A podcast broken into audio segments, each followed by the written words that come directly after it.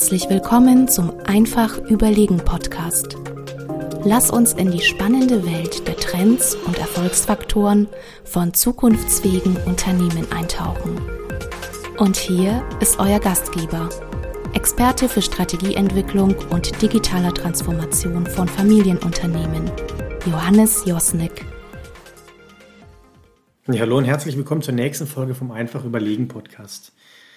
Heute haben wir eine ganz spannende Folge mit dabei. Und zwar schaffen wir uns heute mal selber ab. Ähm, wir schauen uns mal an, was wäre, wenn Unternehmen nicht mehr mit Beratungen zusammenarbeiten würden. Ich habe heute mit zu Gast äh, Moritz Weißmann, Inhaber von Weißmann und Sie. Hallo. Danke für die Einladung. Freue mich dabei zu sein, Johannes. Jetzt schauen wir uns doch mal an, was denn passiert, wenn Beratungen nicht mehr ein Unternehmen werden. Wäre dann so ein Buzzword-Bingo plötzlich nicht mehr da? Wird man nicht mehr PowerPoint-Schlachten machen, KPIs rauf und runter beten? Ähm, wird man so Sätze wie, wir müssen jetzt mal delivern, sonst kriegen wir den Asset nicht mehr gebenchmarkt? Würde sowas nicht mehr fallen oder steckt da auch ein bisschen mehr dahinter? Ich würde mir gern mal, ähm, Moritz, den Beratermarkt so ein bisschen genauer angucken. Vielleicht kannst du noch ein paar Insights geben. Ja, also ich glaube, du hast ja schon gesagt, wenn ich ohne Berater arbeite, ich spare mir auf jeden Fall Zeit, Geld und jede Menge Ärger. Nein, Spaß beiseite. Ich glaube, die Frage ist ja erstmal, wie ist mein Verständnis von einem Berater, wie arbeite ich mit dem zusammen? Und da gibt es, glaube ich, unterschiedliche Modelle. Da gibt es so den allwissenden Berater, der so im stillen Kämmerchen sitzt, sich eine Lösung überlegt, vielleicht auch sagt, ich muss da gar nicht groß mit dem Kunden sprechen, weil ich habe irgendwelche Benchmarks eben oder ich kenne den Markt, also ich kann ein Konzept vorschlagen, das einfach gut sein wird. Ich will das gar nicht werten, das ist ein gewisses Selbstverständnis, das führt auch zu gewissen Honorarmodellen. Ich glaube, das funktioniert in manchen Unternehmen. Ich glaube, im Mittelstand funktioniert das nicht. Ähm, und es gibt einen anderen Beratungsansatz, die sagen, ich arbeite gemeinsam mit dem Kunden Lösungen. Also ich habe da einen wichtigen Part, ich bringe da Expertise rein, Methodik, ähm, Ressourcen, aber ich brauche auch ähm, meinen Kunden, um gemeinsam eine Lösung zu entwickeln. Also das ist, glaube ich, schon mal die erste entscheidende Frage, wie arbeite ich denn mit dem Berater und was ist auch meine Erwartung an den Berater? Ja, wenn man sich genau das mal anguckt, es ist ja trotzdem ganz, ganz spannend, wie sich der Markt ähm, aktuell entwickelt. Also wir haben ja trotzdem, ähm, trotz all den Situationen, die da sind, trotz den teilweise negativen Schlagzeilen, immer noch ein jährliches Wachstum im Beratermarkt von ungefähr sieben bis acht Prozent. Ähm, und wenn man mal guckt, ähm, es gibt gelistet auf dem Beratungsmarkt ungefähr 184.000 aktive Berater und Beraterinnen. Ähm, das ist äh, damit so, dass Deutschland einer der größten Märkte in Europa ist, im Beratungsmarkt. Also das heißt, je nach Selbstverständnis ähm, ist natürlich eine unterschiedliche Herangehensweise an das Thema. Der Markt aber an sich ist weiter wachsend. Ähm, aber für mich wäre jetzt mal ganz entscheidend, auch mal genau hinzugucken, warum hat denn teilweise Beratung auch einen schlechten Ruf?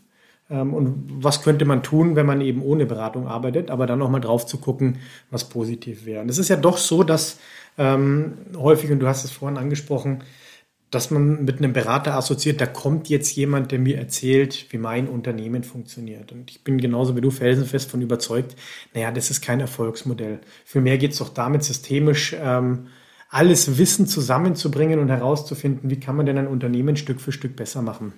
Aber natürlich ist es auch so, ähm, dass wenn man mit einem Beratungsmandat in Unternehmen äh, kommt, dass natürlich Geld investiert werden muss, es müssen zeitliche Ressourcen investiert werden. Ähm, also das heißt, dass wir müssen Mitarbeiter, die sonst im operativen Tagesgeschäft sind, äh, mit, den, mit den Beratern zusammenarbeiten. Und häufig merkt man da ja auch, da gibt es so negative Assoziationen und auch die Einstellungen, das Vertrauen von den Mitarbeitern den Beratern gegenüber ist häufig so, dass man sagt, hm, die haben eher das Gefühl, da kommt jetzt jemand, der mir erzählen will, wie mein tägliches Arbeiten funktioniert da kann man jetzt ansetzen und sagen, naja, wenn man nicht mit Unternehmen berat, äh, arbeitet, dann hat man natürlich genau da ähm, einen Ansatzpunkt, dass man diesen schlafenden Widerstand, ähm, der da ist, auch ja, umgehen kann. Also ich glaube, du hast gerade gesagt, die Anzahl an Berater, die ist ja unglaublich groß. Ich mache jetzt Beratung auch seit fast 15 Jahren. Der Markt ist ja gigantisch, wie der sich entwickelt ich glaube, man muss nur mal unterscheiden, da gibt's ohne das arrogant zu meinen, aber da gibt's die Profis, die das eben über viele Jahre machen und da gibt's sage ich mal, diejenigen, die irgendwie Erfahrung gesammelt haben, jetzt passt gut in den Lebenslauf und ja, dann beraten sie eben, es ist ja kein geschützter Begriff. Ähm, das heißt, von dieser hohen Anzahl, über 180.000, sind, glaube ich, auch sehr viele die eben meinen, ähm, sie beraten jetzt einfach mal andere Unternehmen. So, und was du aber ansprichst in dem Beratungsprozess selber mit diesem Widerstand, ich glaube, viele gerade größere Organisationen, die viel mit Beratern arbeiten, die haben sich einfach daran gewöhnt, dass da gewisse Muster immer wieder auftreten. ähm, und die wissen auch, dass ich vielleicht Beratung aussetzen kann. Und wenn das der Fall ist, dann ist eigentlich schon alles gescheitert. Also dann ist der Berater eher was Negatives und dann kostet er wirklich Zeit, Geld und bringt nichts. Und ich glaube, das ist so der, die Kritik, die immer noch mit einfließt. Bei manchen hast du dann auch noch so Horrorszenarien, da kommen jetzt Leute in schwarzen Anzügen und schmeißen erstmal alle raus, weil das vielleicht irgendwie mal vor 20 Jahren der Fall war. Ähm, klar, und wenn du solche Vorurteile hast, ähm, dann ist natürlich erstmal eine ganz schwierige Atmosphäre zum Arbeiten. Ich würde es mal ins Positive kehren ähm, oder kann ja auch das Beispiel bringen, wie wir als äh, kleines Unternehmen und äh, die zwar jede Menge Berater haben, aber ja auch nicht überall Expertise haben. Wir arbeiten ja auch mit Beratern zum Beispiel im Bereich IT. Und warum machen wir das? Wir haben ja kein Erkenntnisproblem, was wir brauchen, aber wir kriegen es einfach in der Umsetzung nicht hin. Das heißt, wir wollen Input, wie es andere machen. Wir wollen von jemandem Expertise sowohl in Methodik als auch in Erfahrung ähm, wir haben vielleicht auch die Ressourcen nicht um gewisse Dinge. Also wir haben beispielsweise kürzlich ein CM eingeführt und haben uns dabei unterstützen lassen. Klar hätten wir das am Ende irgendwie auch selber hingebracht, aber es macht einfach total Sinn, da mit Profis zu arbeiten, die das jeden Tag machen, die sich auskennen und am Ende spart uns das viel Geld, auch wenn wir natürlich vordergründig erstmal für die Geld ausgeben. Ich würde jetzt mal genau das umdrehen. Ähm, also ich bin völlig bei dir, es ist wichtig, die richtige Kompetenz in dem Unternehmen zu haben hat natürlich auch eine Schattenseite, dass man in gewisser Art und Weise sich auch Abhängigkeiten schaffen kann. Also wenn man sehr, sehr viel mit Beratungen zusammenarbeitet, kann natürlich auch passieren, dass man ähm, vernachlässigt, eine eigene Kompetenz im Unternehmen aufzubauen. Also ich finde es ja ganz schön, wenn man sich anguckt, wie viele Beratungsmandate Folgeaufträge sind, das ist ja fast zwei Drittel, ähm, sieht man ja, dass da auch häufig langfristig zusammengearbeitet wird. Ich sehe es aber so, dass ein Ziel von einem Beratungsmandat ja auch sein sollte, dafür zu sorgen, dass das Unternehmen mittelfristig auch selber befähigt wird, die entscheidenden Kernkompetenzen selber im Haus aufzubauen. Und ich glaube, da muss man nur aufpassen, und das ist eben ein Punkt, wenn man nicht mehr mit Beratern zusammenarbeitet, die Kompetenzen muss man sich dann selber im Unternehmen aufbauen.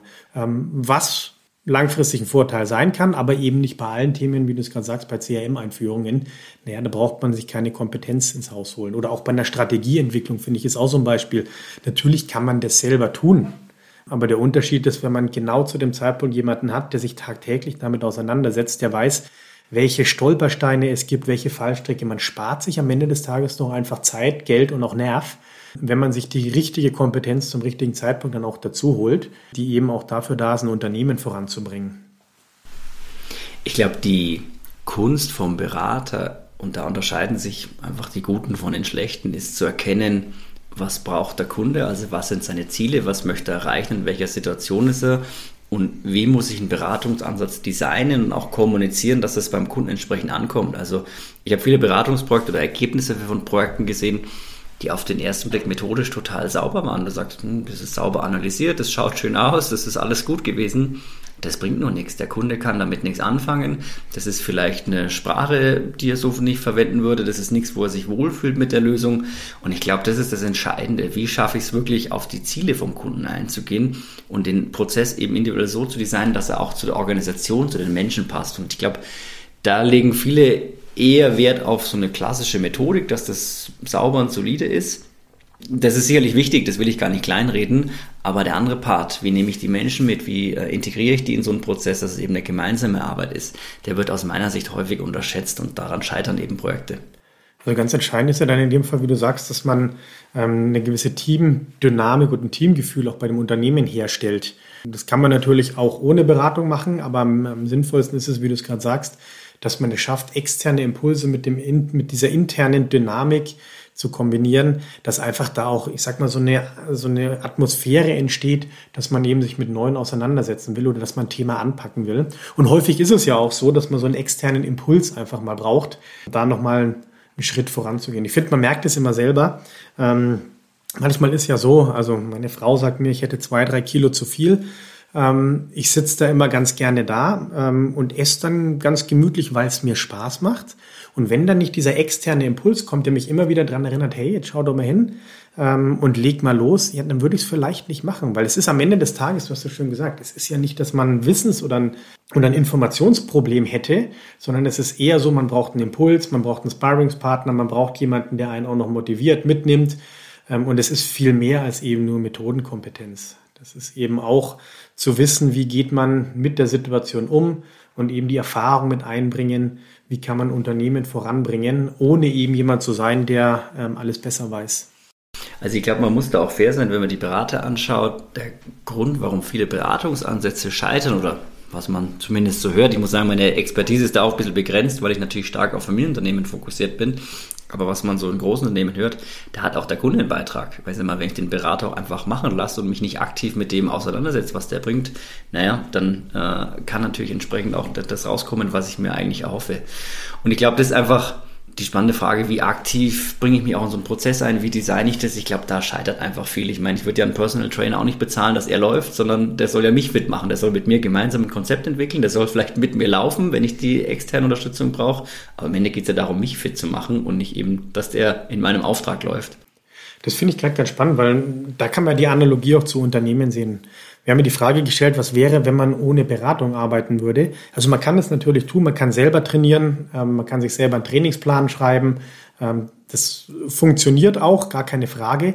Aber ich glaube, man sollte auch wissen, wo man dann jemanden dazu nimmt, der einem eben die richtigen Impulse gibt und einen auch mal mit in die Hand nimmt und als Personal Trainer eben auch mal dafür sorgt, von außen mal drauf zu gucken und einfach mal zu sagen, hey, ich bin dein Sparringspartner, lass uns hier nochmal justieren, lass uns da nochmal rangehen. Weil de facto ist es ja so, man wächst ja auch damit, dass man sich eben mit anderen Leuten austauscht, ähm, Erfahrungsschatz von außen auch mit reinnimmt. Also es sind ja alles Vorteile, die wir auch hat. Was man ja häufig hört, dass man irgendwie sagt, man nimmt eine renommierte Beratung, die macht ein Konzept und wenn es dann schief geht, naja, dann kann es eigentlich nicht an denen gelegen haben oder auch an uns, weil die Berater haben ja gesagt, so, und jetzt wieder auf Familienunternehmen gesprochen. Ich nenne das immer diese Selbstenthaftung. Die gibt's ja nicht. Ich sage immer zu einem Inhaber, Sie machen sich ja lächerlich, wenn Sie jetzt vor Ihren Leuten sagen würden, ja, der Berater hat gesagt, ich fand's aber eigentlich blöd. Das heißt, die sind ja automatisch mit dem Boot und müssen Teil der Lösung sein. Ich glaube, das ist in großen Unternehmen, in Konzernen häufig ein bisschen anders. Da kann man irgendwie den vermeintlichen schwarzen Peter, wenn man will, hin und her schieben. Das gibt's ja in Familienunternehmen nicht. Da gibt's ein klares Ziel. Wir müssen erfolgreich sein. Das Projekt muss ein Erfolg sein und entsprechend müssen da auch alle in einem Strang ziehen. Und deswegen, wie gesagt, diese Selbstenthaftung, so ich war ja eigentlich gar nicht dabei, die ist ja der Quatsch.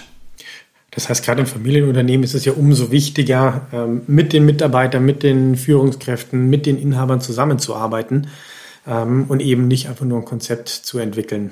Es sind ja am Ende, muss man auch sagen, wenn ich jetzt auch, auch wieder auf uns selbst schaue, es sind ja auch finanzielle Fragen. Also ich sage immer, ähm, auch unsere Berater haben nochmal eine ganz andere Verantwortung für den Kunden, weil die Projekte müssen klappen. Die haben gar nicht das Geld, so ein Projekt drei oder viermal zu machen, wie das manchmal passiert. Also das ist ja pervers, was da draußen teilweise passiert.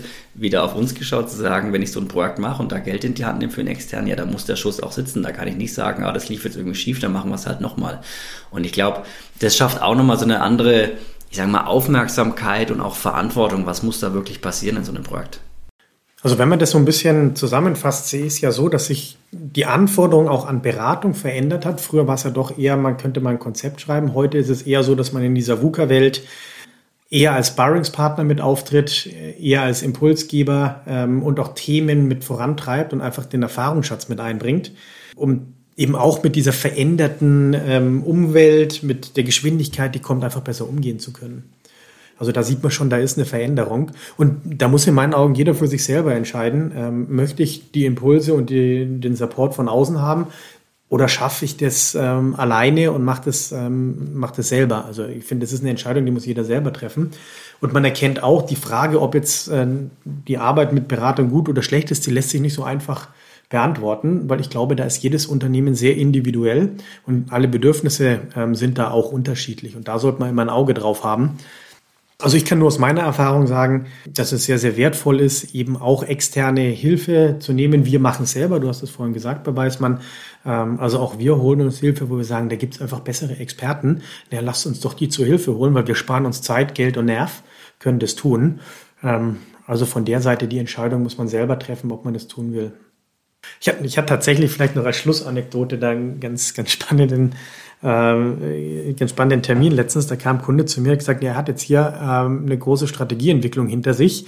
Ähm, er hat jetzt hier ein 200-seitiges Pamphlet, ob wir es uns mal angucken könnten, weil er kriegt es nicht umgesetzt.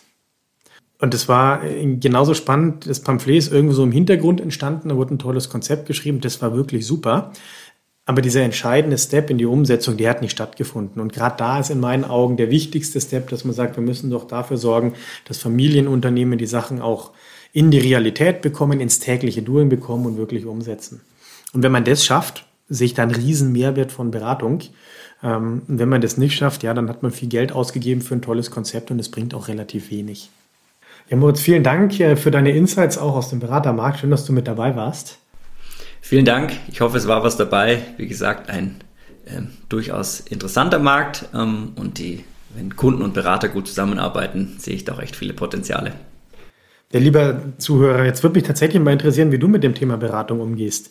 Hast du schon Beratungen im Einsatz oder wie sind deine Erfahrungen? Schreib mir doch an josnik.weismann.de und wir haben auch wieder unter www.einfachüberlegen.de den One-Pager zur heutigen Folge, wo du die wichtigsten Inhalte noch einmal auf einem Überblick hast. Ja, in dem Sinne, ich freue mich ähm, aufs nächste Mal und bis dann.